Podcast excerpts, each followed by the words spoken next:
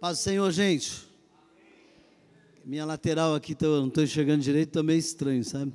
meio esquisito. Bem esquisito. 50% da visão eu estou. E a, não dá 50% porque o olho esquerdo é o mais fraquinho. É que eu enxergo de perto bem pouco. Então tem que usar óculos, né? Teve um dia que eu usei o óculos da, da teu, na Doroteia? Vou ter óculos. Se não der hoje aqui para ler com o da Vilma, eu peço o teu, tá bom? Gente, que bênção essa campanha, hein? Essa campanha nesses três dias. Eu chorei muito sábado. Sábado? Sábado mesmo, porque o negócio está estranho, né? Dia primeiro, sexta-feira, mas nós começamos no dia 2, sábado, e eu, a presença de Deus. Quem não, quem, não, quem não estava aqui no primeiro dia? Deixa eu ver. Quem não estava? Poucos, né? Foi uma glória esse lugar.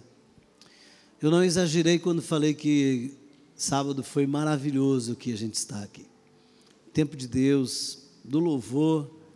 A gente é meio chorão. Quando a gente sente a presença de Deus, já não tem jeito. Esquece. Você, não, você deixa de ser quem você aparentemente é. Né? E torna um filho, se torna menino. Né? Você começa a enxergar as coisas de Deus na realidade. E eu até falei aqui no momento que é que muitas vezes eu não consigo entender como é que alguém fica fora de tudo isso, né? Fica em casa. Claro, tem alguns que estão em casa porque estão com Covid, fique em casa, pelo amor de Deus, se você estiver com Covid. Não venha não, né? Mas você está bem, né? Venha para a igreja, venha fazer a conferência.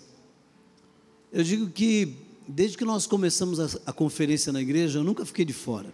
Nunca, nem humano. Nem humano. As coisas de Deus, elas não acontecem de um dia para o outro. Nós ouvimos aqui na primeira ministração. Tem um processo, tem um caminho. E a gente vem buscando de Deus algumas coisas. Você busca de Deus, você entende que Deus está fazendo, né? Eu falei aqui, no dia, na passagem de ano. Quem não estava aqui na passagem de ano? Vamos ver, quem não estava? Minoria também, né? A maioria estava aqui. Eu falei: você acha que Deus não está no controle, sabendo o que está acontecendo? Será que no começo do ano passado, quando a pandemia chegou, Deus olhou para Jesus e para o Espírito Santo e um perguntou para o outro: e agora? O que nós vamos fazer? Não estava sabendo desse negócio? Gente, tudo está no controle de Deus. Todas as coisas. Amém? Todas as coisas estão no controle de Deus. Eu quero dizer para você que eu estou vivendo aos 57 anos o melhor tempo da minha vida. Estou colhendo os frutos de muito tempo, de muita semeadura, em todas as áreas da minha vida. Acho que eu nunca vivi tão bem com a minha esposa como estou vivendo. Né? Diga aí, amor, se é verdade ou se é mentira, pelo amor de Deus. Ela deu positivo, irmãos. Depois eu deixo 50 reais na carteira dela. Queridos, a gente escolhe algumas coisas, né? As dificuldades elas são grandes, sim. Vivemos dias difíceis, sim. Mas aquele que caminha com Deus sempre tem um porto seguro, tem um lugar para chegar, tem um caminho para caminhar, tem um objetivo a alcançar. Sabe, você não anda como alguém que não tem aonde chegar como alguém que está indo para qualquer lugar, não. Se apontar em um lugar qualquer, você diz assim: não, não é esse lugar que eu estou caminhando para chegar. Por quê? Porque você definiu em Deus onde você quer chegar. E a palavra dessa noite, Deus me pôs para o Senhor da terra. palavra de Deus, um texto que nós vamos é, falar um pouquinho, Gênesis de 1, 26 a 30, a gente ouve muito isso no encontro com Deus, né? Ouve muito. E disse Deus: façamos o homem a nossa imagem e semelhança, conforme a nossa semelhança, e domine sobre os peixes. Eu quero falar um pouquinho sobre dominar. Eu acho que a parte dessa palavra mais importante é domínio. Domínio sobre todas as coisas, domínio próprio, domínio sobre a casa, sobre a família, domínio sobre os seus atos, domínio sobre a, as suas atitudes, domínio é, é, sobre os seus pensamentos, porque você pode dominar, inclusive, o que você pensa. Então, domínio. A palavra, talvez de tudo que eu vou comentar aqui, seja o mais importante, é domínio. Eu vou perguntar para você: você domina ou você é dominado? Não tem outro jeito. Ou você domina na área que você está fazendo, naquilo que você está fazendo, tendo é, tendo posições definidas, ou você é dominado por quem tem posições definidas. Você consegue entender? Ou você domina. Então Deus ele nos abençoou. Diga para a pessoa que está do Deus te abençoou, você, tá, você é abençoado. Irmão, nós até erramos quando nós dizemos assim, Deus te abençoe. A gente devia dizer para ele, para o irmão assim, continue abençoado. Sabe? Porque você, Deus já te abençoou. Então, essa fala de que continue abençoado, Zéias, é o mais correto para nós, porque Deus, Ele já nos abençoou com todas as bênçãos, não é com algumas, mas é com todas. Então, continue abençoado, Gabriel, porque Deus já te abençoou. E a palavra diz: a imagem de Deus o criou, homem e mulher os criou, e Deus os abençoou. Ele disse: frutificai, multiplicai-vos, enchei a terra, sujeitai-a, dominai-a. Dominai tudo: peixe, aves, animais que voam, que estão na terra, que estão debaixo da água, na água, todos eles sejam dominados. Dominar.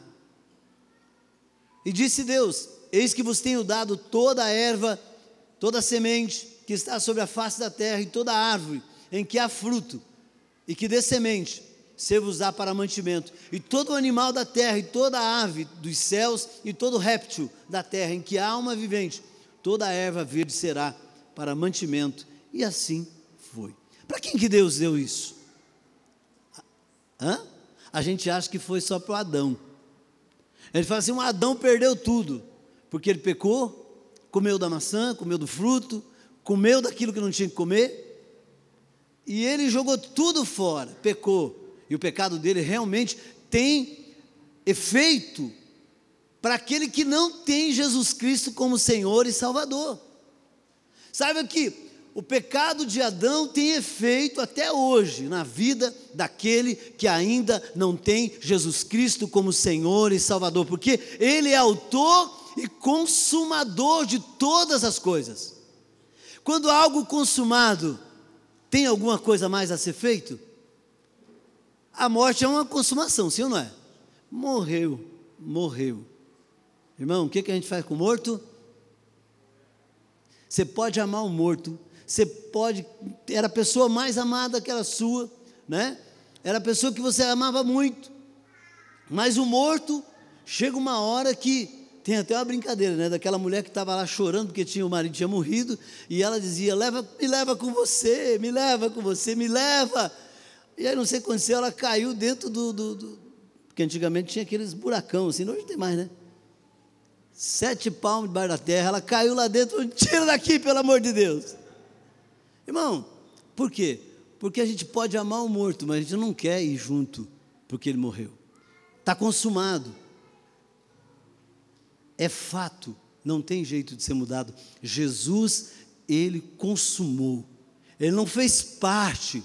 A nossa salvação ela está garantida, a nossa bênção ela está garantida porque Jesus ele consumou, ele pagou o preço. A graça nos dá esse direito.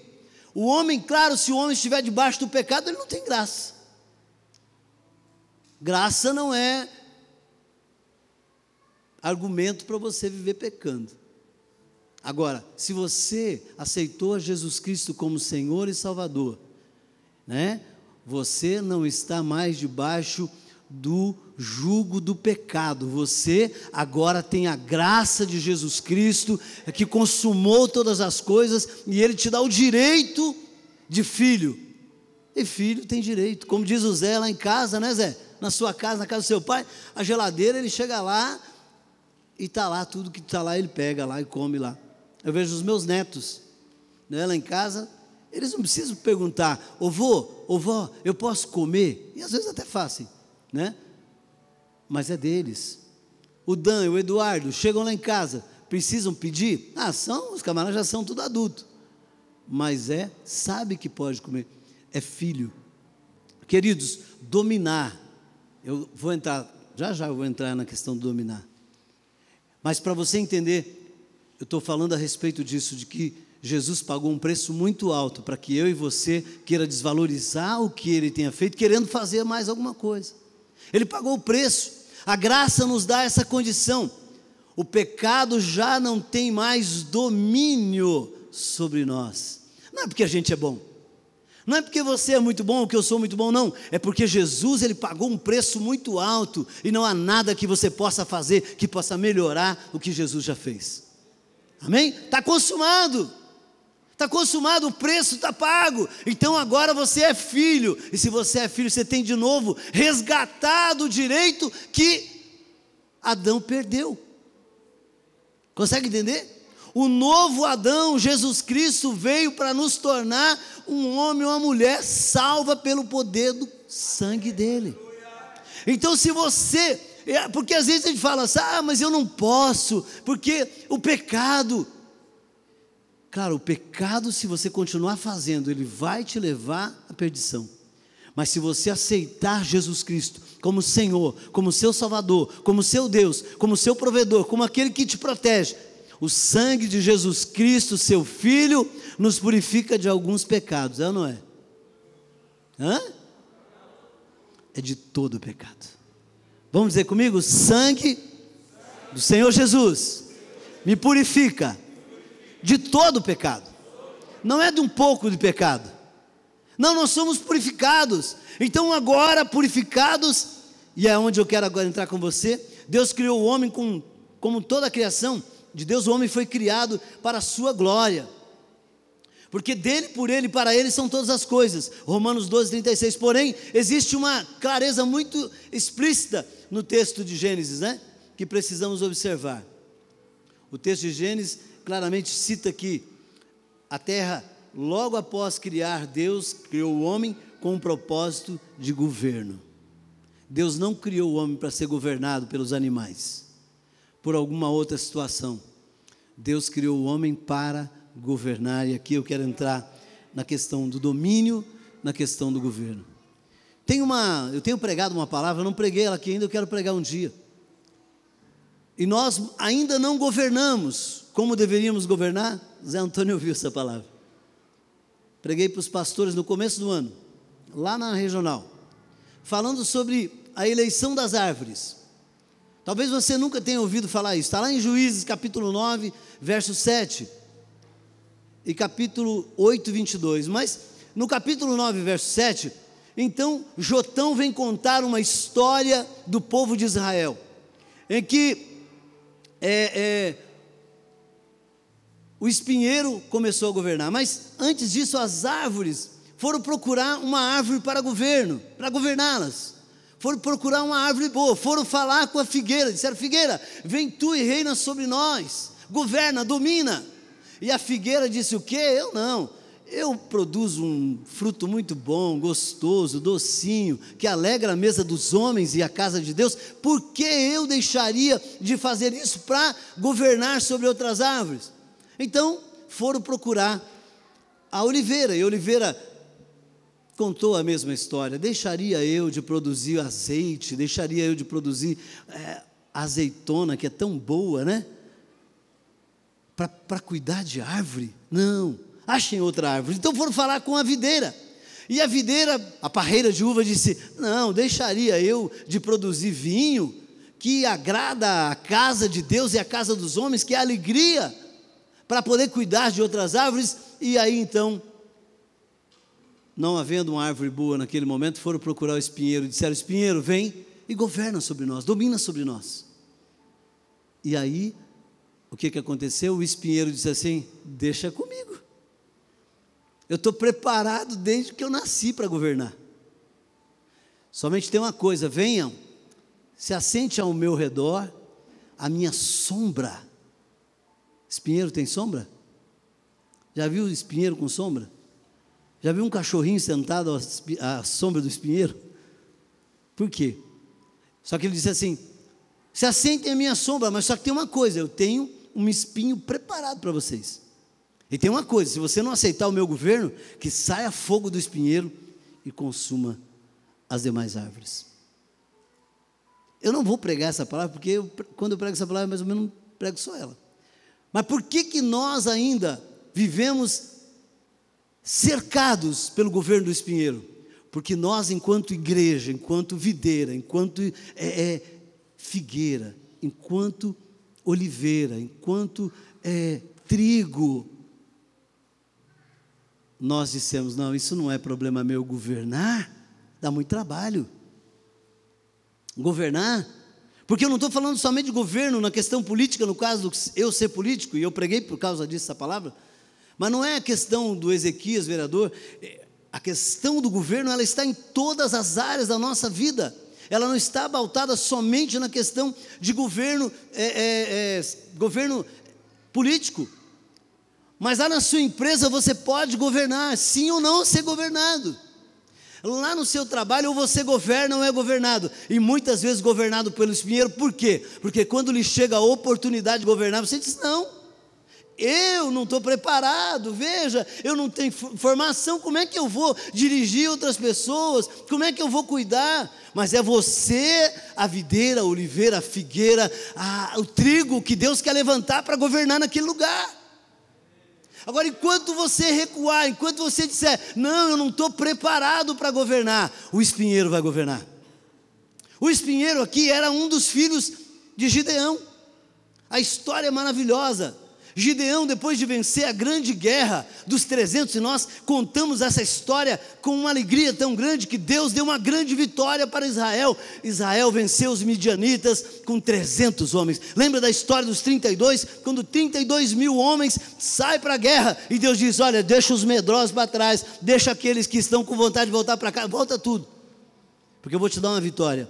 E Deus deu uma grande vitória para Gideão com apenas 300 homens. No capítulo 8, versículo 22, capítulo anterior de Juízes, então, o povo, logo depois daquela grande vitória, chama Gideão e Gideão, governa sobre nós, tu, teus filhos e os filhos de teus filhos. Três gerações.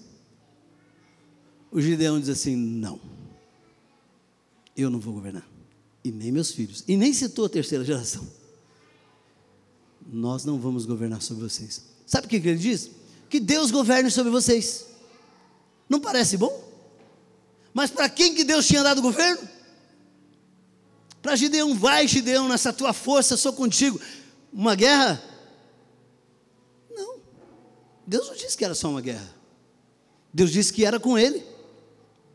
Deus disse que era com ele. Mas quando logo depois dessa grande vitória, ele diz assim: olha, Quer saber uma coisa? Tragam dos pendentes da, vitória, de, toda, de tudo aquilo de ouro que vocês trouxeram, somente os pendentes de ouro dos midianitas, tragam, eu vou fazer uma estola sacerdotal, eu vou construir essa estola, eu vou colocar no lugar, para que se torne um lugar de adoração a Deus. E sabe o que, que tornou aquele lugar? Um lugar de adoração a Baal Berite. Ele deixa de fazer aquilo que ele tinha que fazer, que Deus tinha autorizado ele fazer, de ser governo naquele lugar, naquele momento, e levanta uma estola sacerdotal, onde se tornou, a Bíblia fala que se tornou uma pegadinha para ele aquele lugar, porque lá o povo ia para adorar Baal. Mas não era para Deus servir a Deus, que o povo servisse a Deus, mas Deus tinha dado o governo. Mas essa história não acaba assim. Se ficasse assim, estava tudo certo. O filho dele, filho de uma das concubinas dele, que ele tinha 70 filhos, o cara não era fácil. Gideão tinha 70 filhos e só escapou o espinheiro, que é o. Sempre que eu falo o nome desse cara, eu esqueço às vezes o nome dele. Daqui a pouco eu lembro. É que eu não estava preparado para falar, não sei porque que eu mudei tudo aqui que estou falando. Sempre que esse homem, quando ele morre, quando Gideão morre, a primeira atitude do, do espinheiro Está lá, pastor, no comecinho de, de Juízes, capítulo 9, versos, a partir do versículo 7 vai ter o nome, acho que a partir do versículo 1 já aparece o nome dele ali. Ele fala com o povo assim: olha, não seria bom que os 70 filhos de Gideão governassem sobre vocês? Não é melhor que um só governe? E ele convence a grande maioria dos homens, daquela, da família de, do povo de Israel, e ele começa a governar. Sabe qual é a primeira atitude dele depois que ele assume o governo? Ele assume o governo e mata todos os seus irmãos num só dia. Abimeleque. Obrigado, Pedro. O Abimeleque faz isso. Só sobra o Jotão que está contando a história. Ele fugiu. Porque se ele não tivesse fugido. Irmãos, não é uma história parecida com as coisas que nós vemos nos dias de hoje?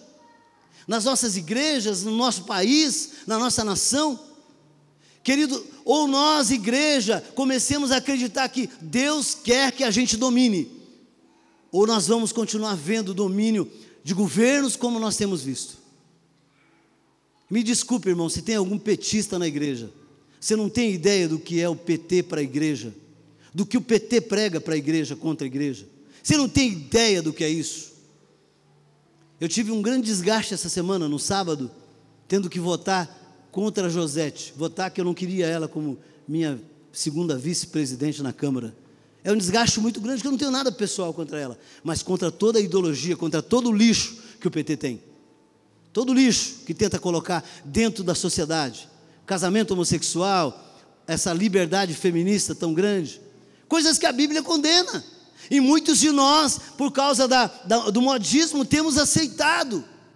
Irmãos, ou nós dominamos, ou você domina lá na tua empresa, não é um domínio de qualquer jeito, não é o domínio do espinheiro, mas o domínio de alguém que tem Deus. Você poderia ser luz naquele lugar, ser bênção naquele lugar. Irmão, eu tenho, não tenho dúvida aqui mesmo que você não tenha as capacidades intelectuais para ser o melhor naquele lugar, mas Deus vai te dar as capacidades morais, físicas, para você trabalhar e tornar aquele lugar mais doce, mais suave.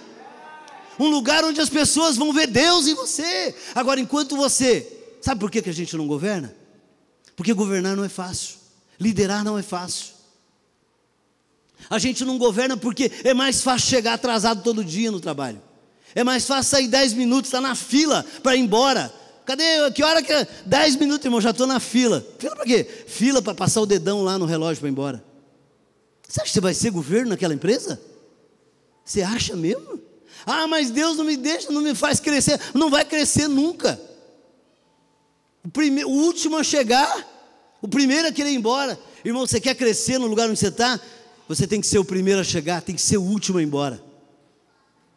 Em todo lugar onde eu passei, irmãos, eu nunca ganhei o mesmo salário que todo mundo, eu sempre ganhei mais que todo mundo, fazendo as, o mesmo, tendo o mesmo emprego, mesmo sendo mecânico.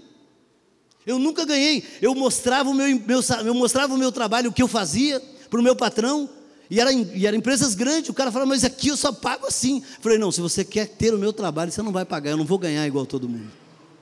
Agora, tem uma coisa, eu nunca trabalhei como todo mundo. O meu trabalho era no mínimo 50% a mais do que o de todo mundo. Se o cara pegasse uma roda aqui para trocar a lona de freio ele do lado de lá, eu trocava a minha aqui e trocava a outra aqui. Ele estava terminando o outro lá. Você consegue entender? Agora, eu não ganhava de jeito nenhum a mesma coisa que todo mundo ganhava. Eu não era igual, eu não era o mesmo. Eu não era igual a todo mundo. Irmão, o nosso problema é querer ser iguais às outras pessoas, é querer ser igual ao que o mundo faz. O que, que você está fazendo? Ah, dá uma enrolada aí, porque o salário é o mesmo mesmo, se a gente ganha igual, vamos trabalhar menos.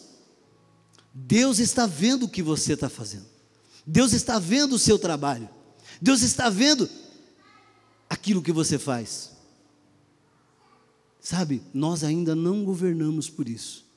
Quem aqui já teve a coragem de chegar na sala do seu patrão e dizer assim: Eu estou orando por você?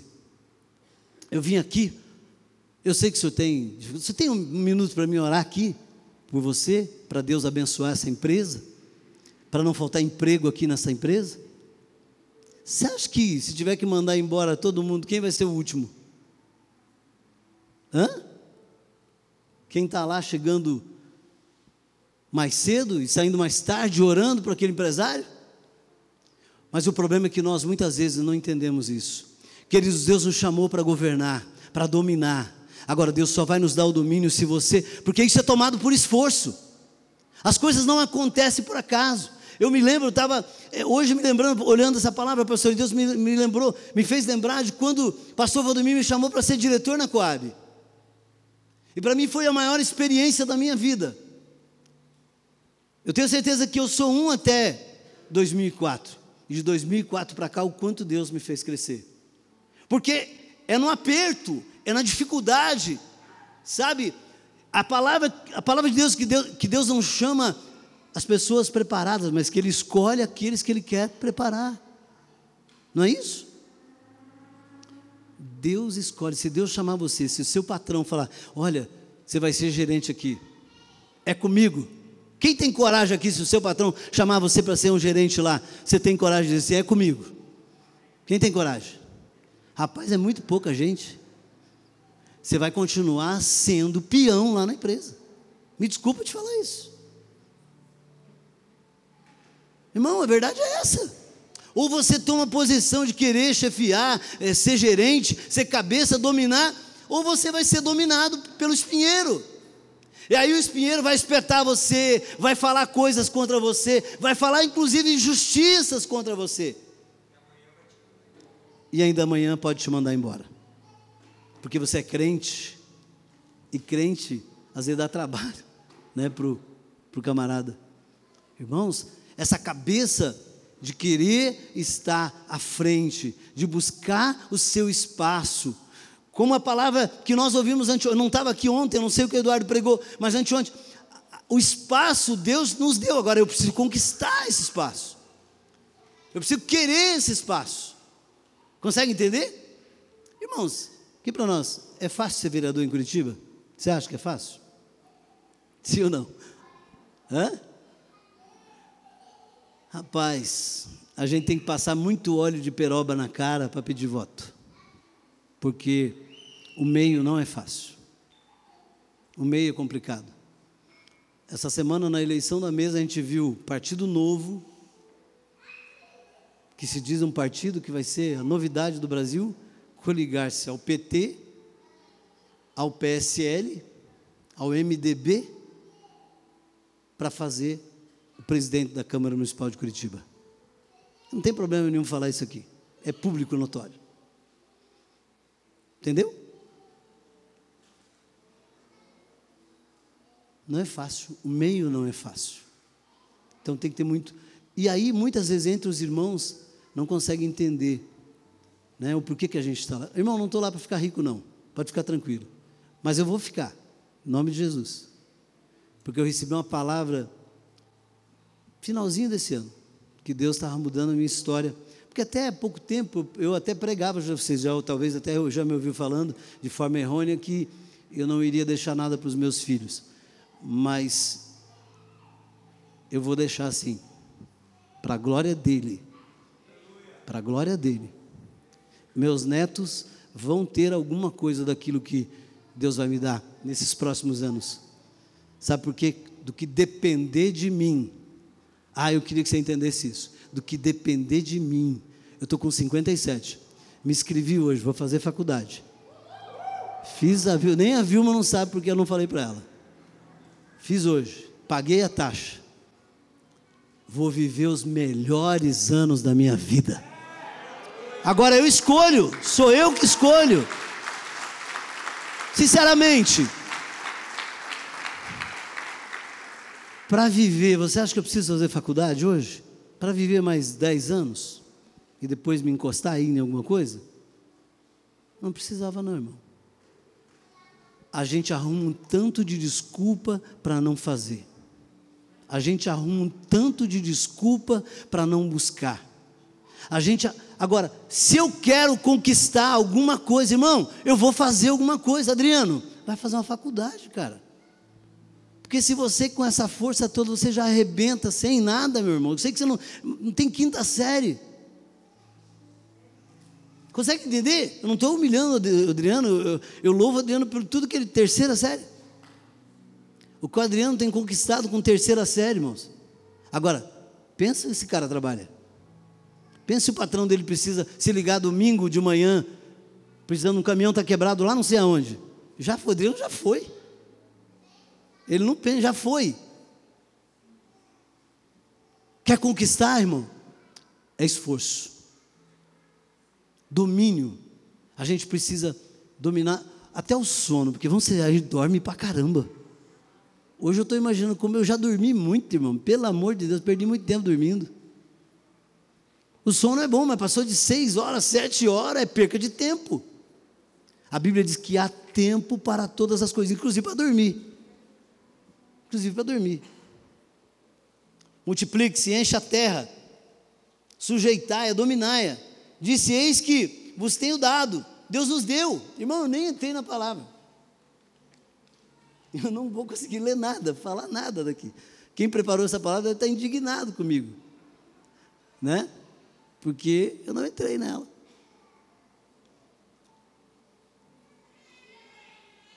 A pergunta é: se Deus colocou você como Senhor da terra, como Senhor, como governo, com o governo dessa terra, o que, que eu estou fazendo com esse governo? Gente, tem gente que vive 30 anos, só 30 anos, e faz mais do que muitos que vivem 100 anos. Teve gente que usou 30 anos, mas vamos pensar num. Tem, tem uns camaradas aí que viveu pouco, né? Aquele americano lá, 50 anos morreu, né? O, o da Apple lá, como é, é o nome dele? Hã? Steve Jobs. O cara morreu acho que 50, 51 anos. Mas, gente, o que esse cara fez? Mudou a história da questão tecnológica, sistema de computação. Tem gente que vive sem, né? mas o que que fez? Querido, não é o quanto você vive, é o quanto você é intenso no seu tempo de vida. Seja intenso, intensidade. Sabe aquele perfume que é intenso, né? Que a pessoa chega e, e ninguém, não tem, todo mundo sente, né? Aquele perfume marcante que você sabe tem marca, tem, é marcante porque tem uma marca, né? Quem gosta de algum perfume aí bem definido? Tem alguém que tem coragem de falar do seu perfume que você gosta, hein? Talvez não que você usa, mas que você gosta. Hã? Me ajuda, irmão. Como? Portinari? Meu Deus, esse eu não conheço não. Deve ser muito bom, hein? Boticário? Ah, me fala num francês, hein, irmão, por favor. Ah, eu, eu ganhei essa semana um francês, um Paco Rabanne, um Omillion. É, eu ganhei, irmãos, tá? Eu ganhei. Um dos meus assessores foi ao Paraguai e a Vilma ganhou um, como é que é, amor? Dolce Cabana. Dolce Gabbana. São perfumes que marcam. O cara usa e fala assim: que perfume é esse, cara? E principalmente tem uns na pele de alguns, parece que fica mais marcante ainda. Pega mais, né? Querido, onde você entrar, onde você chegar, as pessoas precisam saber que está chegando alguém que tem marca, que tem pedigree, que há um Deus poderoso por trás de você, por cima de você, por debaixo de você, do lado de você. Você não está sozinho. Não é o que a palavra diz, que você está enredado, envolto é, da presença, da graça, do poder dele. É isso, que, é isso que você tem que ser. Mas, gente, nós não podemos mais ser, se nós queremos dominar, ser crente que é água com açúcar. Ah, como é que é aquela. Irmão, tem uns negócios que, de perfumaria que é água de cheiro. Que até tem um cheirinho bom quando você passa, mas daqui a pouco não tem mais nada.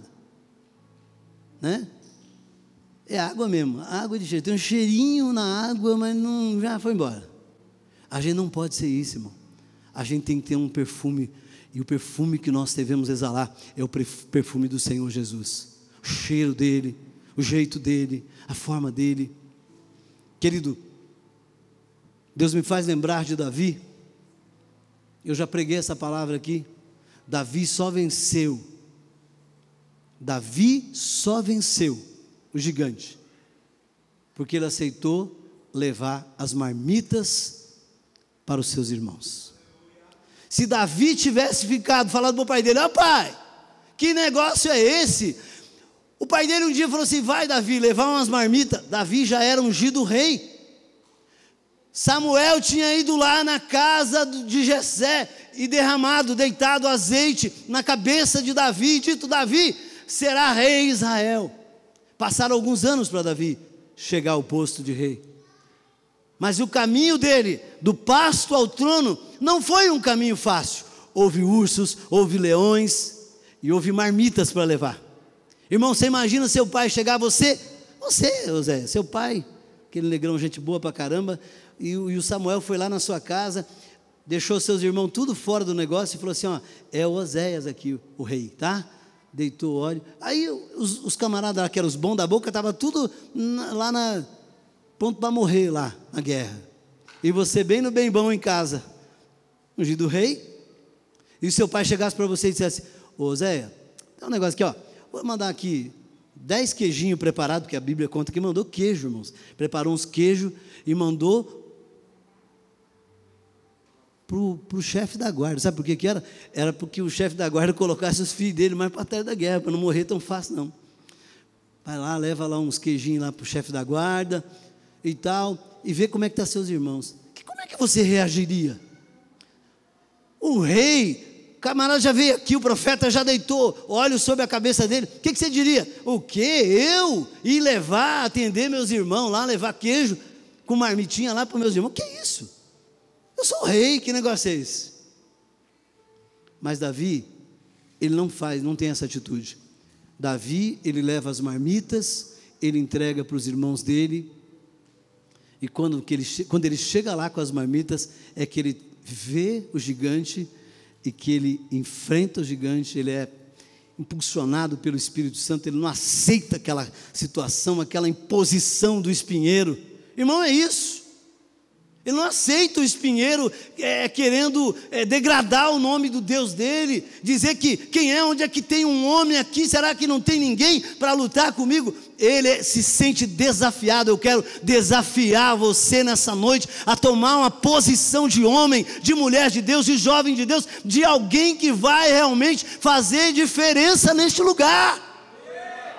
Sabe, você só pode, só é possível se você começar a fazer coisas diferentes. Pastor, tem prega muitas vezes. Você quer viver coisas que você nunca viu? Faça coisas que você nunca fez.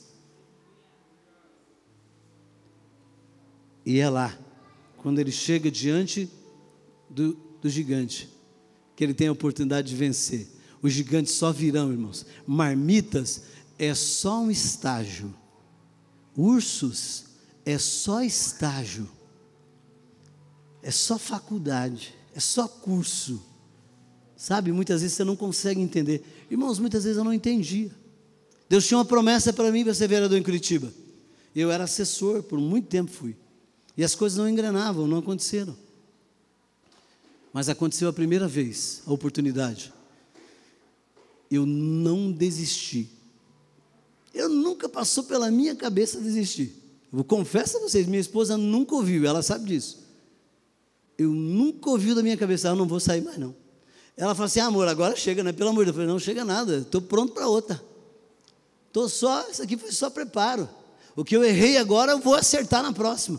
Sabe, irmãos, o que eu errei nessa campanha, que eu acho que nós ainda erramos, eu esperava fazer mais de 5 mil votos, mas por causa da, da, pandemia, essa coisa toda, realmente diminuiu. Irmãos, nós vamos acelerar, nós vamos. Alguém me perguntou no outro dia, daí, como é que vai ser? Deputado?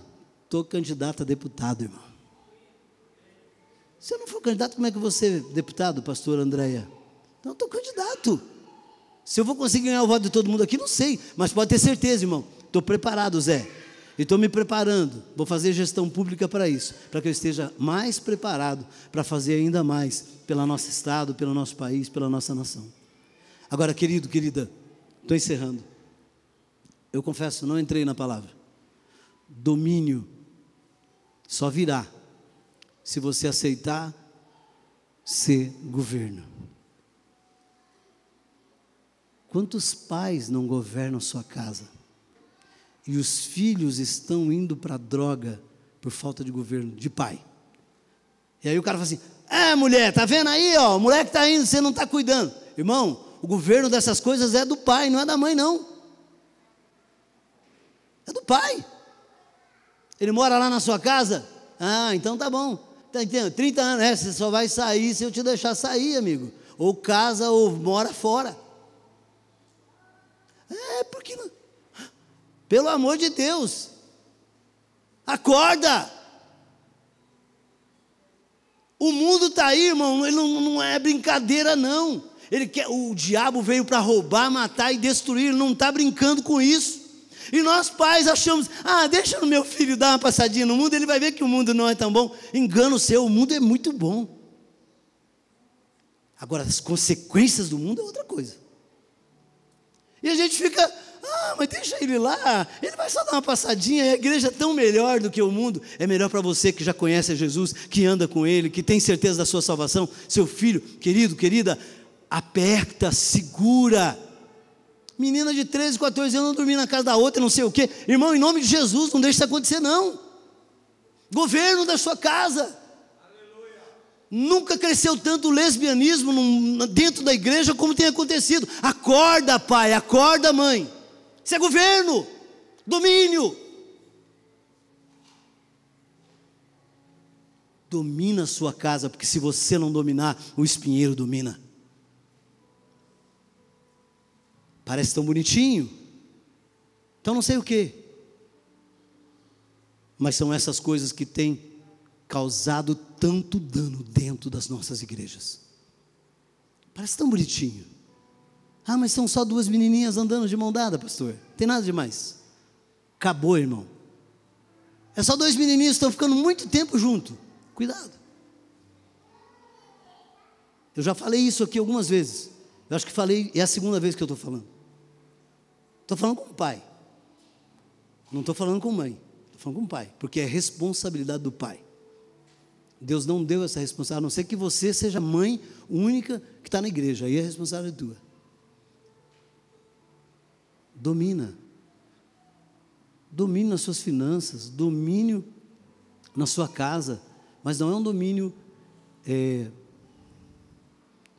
com espancamento, é um domínio com amor. A Bíblia fala que nós, maridos, devemos amar nossas esposas ao ponto de dar a nossa vida. Do jeito que ele fez com a igreja.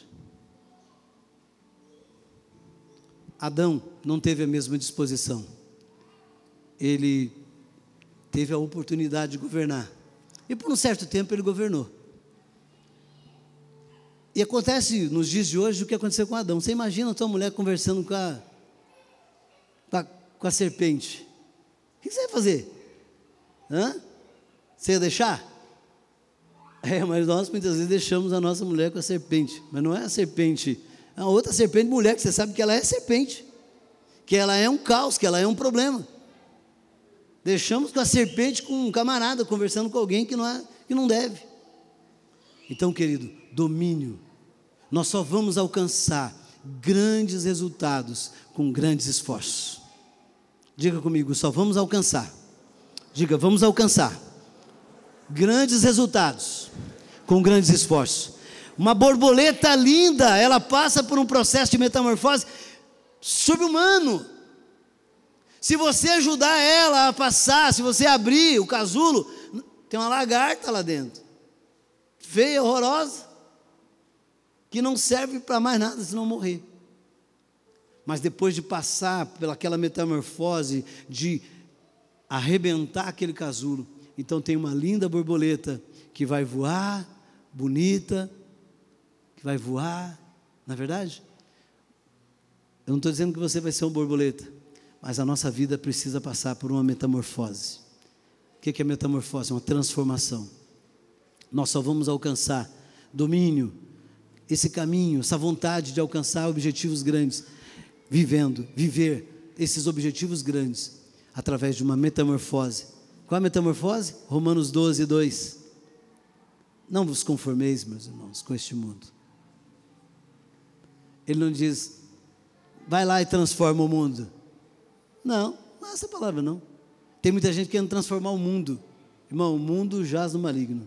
A Bíblia diz isso. Mas transformai-vos. Sou eu que preciso ser transformado. Nas minhas atitudes, nas minhas imperfeições, os meus pecados. A palavra que eu ia ler falava tanto de pecado, algumas coisas de pecado. Mudar, porque sou eu que posso mudar.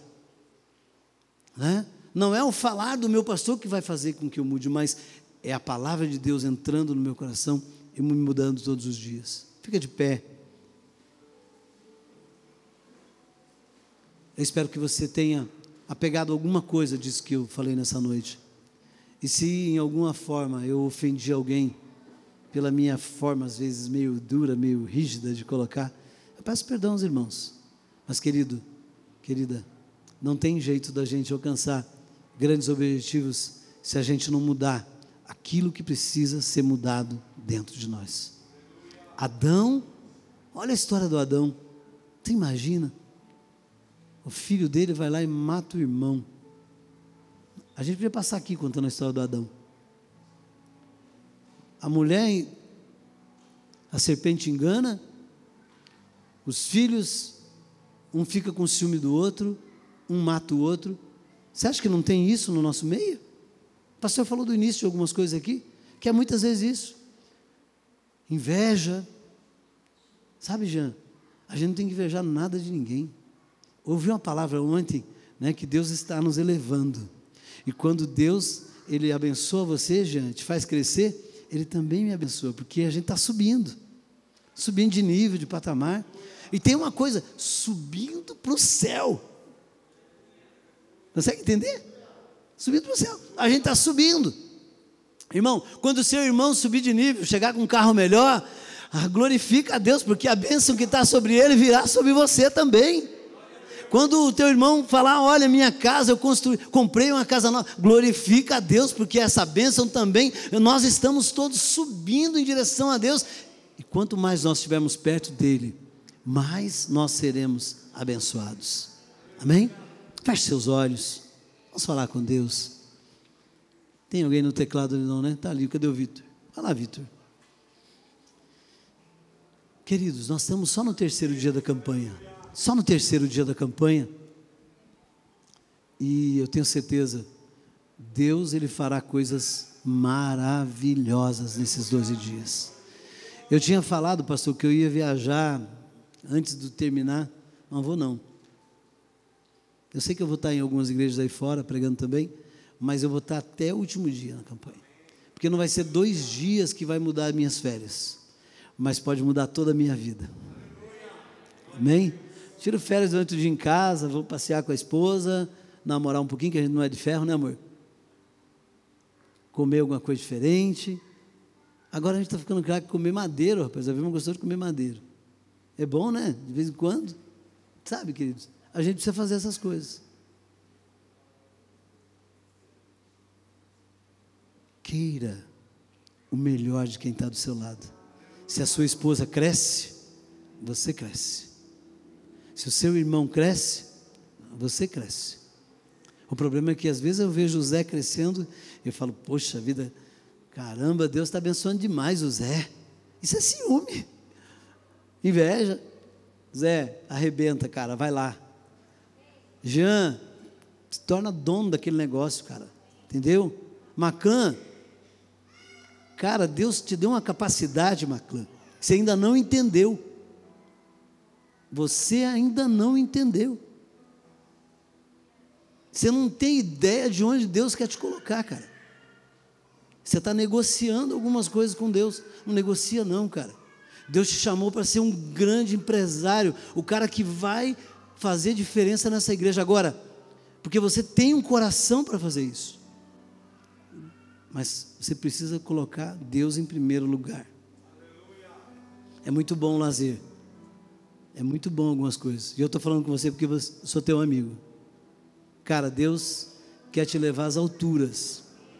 Ser um dos maiores empresários do ramo que você tem. Agora, para isso, o primeiro tem que ser de Deus. Primeiro lugar na sua vida, primeiro lugar nos seus negócios, primeiro lugar nos seus pensamentos Pode ter certeza disso. Não tem limite para o que Deus quer fazer na sua vida. Domínio nessa área. Cara, você domina essa área. Você arrebenta. Você acha que Deus tem só para outros grandes empresários não tem nada a ver com ele? Não, Deus, Deus quer fazer com você, mas ele tem experimentado seu coração. E se você dobrar o seu coração a ele, cara, ninguém te segura. Ninguém te segura meu Deus e meu Pai. Muito obrigado, Senhor, por esse tempo na tua casa. Nos leva, Senhor, a discernir sobre governo, Senhor, em todas as áreas da nossa vida. governo civil, governo das nossas vidas, governo político. Deus, que nós venhamos dominar, Senhor, que não sejamos dominados. A tua palavra diz que nós somos cabeça e não cauda. A tua palavra diz que o Senhor colocou, nos colocou como cabeça, como alguém que é para dirigir, como alguém que é para olhar para o alto, olhar para frente, olhar é, é, é para o alvo. Ah, Senhor, o nosso alvo é aquilo que o Senhor tem. O limite que o limite é o limite que o Senhor nos der. E a tua palavra diz que não há limites para aquele que acredita no Senhor. Então, meu Deus, eu creio nisso. Meu Pai, levanta aqui, ó Deus. Empresários, empresárias. Você que tem interesse de ser um empresário, uma empresária, um profissional liberal, sai do seu lugar, vem aqui. Não vou demorar. Mas eu sei, eu não ia orar sobre isso, mas Deus me levou a orar. Não estava no script sobre isso. Agora, enquanto eu estava orando. E você que é empresário, você já é empresário, mas você quer voar. Você quer voar. Você não aceita menos do que voar. Você não aceita menos do que ter o melhor. A melhor empresa, os melhores funcionários, sabe, aqueles funcionários que estão atrapalhando você de crescer, Deus vai tirar de lá.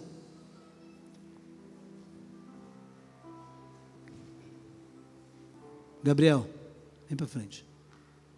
Gabriel e Maraia. Vini, vem para frente. Você e sua esposa, Vini, se ela tiver.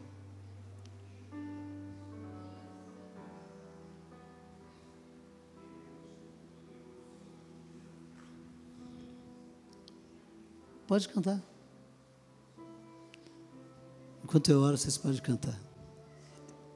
Olha aqui para mim, só um pouquinho antes deles cantar. Todos vocês. Deus vai abrir porta onde não tem porta. Porque Ele não precisa de porta para abrir. Ele abre. Lembra quando Ele ressuscitou, Ele entrou, não tinha porta. Cruzou a parede. Deus vai abrir porta para você. Agora tem uma coisa. Deus está procurando pessoas que têm um coração disposto a ofertar e dizimar na casa dele. Como Deus tem procurado essas pessoas. E como é difícil, às vezes a gente ganha pouco. E a gente às vezes consegue ser dizimista de mil reais, de quinhentos reais. Mas quando a gente começa a ganhar muito, aí vem logo aquela voz assim: puxa vida, mas é muito que eu tenho que dizimar, é muito que eu tenho que ofertar. Você consegue entender? Não deixe que esses pensamentos é, entre na sua. Eles podem até entrar, eles, mas não, eles não podem fazer morada. Amém? Quando esse pensamento vier na sua cabeça, desgraçado, em nome. A palavra é essa mesmo. É, tem que falar assim, ó, desgraçado, em nome de Jesus, eu te expulso. Porque, os, meu irmão, pensamento é um negócio terrível. Então, quando esses pensamentos vierem até a sua cabeça, a palavra tem que ser essa: desgraçado, em nome de Jesus. Pensamento desgraçado, Pensamento sem graça, sem graça de Deus, aquilo que disse o pastor. Amém? Quem, se Deus abrir a porta sobre a sua vida, vai ser dizimista fiel. Faça esse compromisso com Deus. Levanta a sua mão comigo assim. Você que quer ser esse empresário que, a partir de hoje, se Deus te der essa empresa, prosperar essa empresa, você vai ser dizimista fiel. Isso. Senhor, meu Deus e meu Pai. Aqui está o seu povo, corajosos, corajosas, homens e mulheres que querem fazer diferença nesse tempo, dominar. Não que aqueles que estão no banco não querem, mas porque também já dominam sobre tantas coisas neste lugar. Meu Deus, abençoa. Abençoa cada um, Senhor. Meu Deus, abre a porta onde não tem porta, Senhor. Faz milagres, ó Deus, na vida dessa pessoa. Meu Deus, que de cem ela produza mil, que de mil ela produza um milhão. Meu Deus, que ah, milagres poderosos comecem a acontecer, meu Pai, que as pessoas tragam algo para a vida delas, tragam bênçãos para a vida delas, dinheiro, recurso, casas, terrenos, que o Senhor dê a eles fartura, que o Senhor dê a eles, ó Pai, riquezas, que o Senhor dê a eles coisas que eles jamais vão entender Pessoas vão trazer a eles, meu Pai. Virão, ó Deus, de todos os lugares, a tua bênção. Virão e acompanharão a vida deste teu servo e dessa tua serva. Diga comigo assim, bem baixinho. Diga comigo assim, Senhor Jesus. Pode cantar, mas bem baixinho. Diga, Senhor Jesus. Eu creio que eu vou dominar nessa área que o Senhor está colocando no meu coração. Eu vou dominar, eu vou ter uma empresa, eu vou ter um bom salário, eu vou ter funcionários, e eu vou ser não só ser abençoado, diga, eu não vou ser somente ser abençoado, mas eu vou ser um abençoador, pois eu vou dar emprego, vou dar salário para muita gente, amém? Para quem não tem empresa ainda, nos próximos dias, dentro desses dez dias de campanha que ainda temos, nove dias, Deus vai te dar um sonho. Talvez seja o sonho mais aloprado que você possa ver na sua vida. Meu Deus, mas o que, é isso? É, vai ser isso mesmo. Vai ser sonho grande. Amém? E muitos vão sonhar acordado. Vão ver. Amém? A hora que acontecer, você vem aqui e conta. Diga, olha, aconteceu comigo. E alguns, pastor Celso, vai acontecer agora nesses próximos nove dias ainda. Então, dentro da campanha, se acontecer esse sonho com você, conta para o pastor para que ele possa falar daquilo que nós estamos falando. Amém? Glória a Deus. Aplauda Jesus. Bom grande.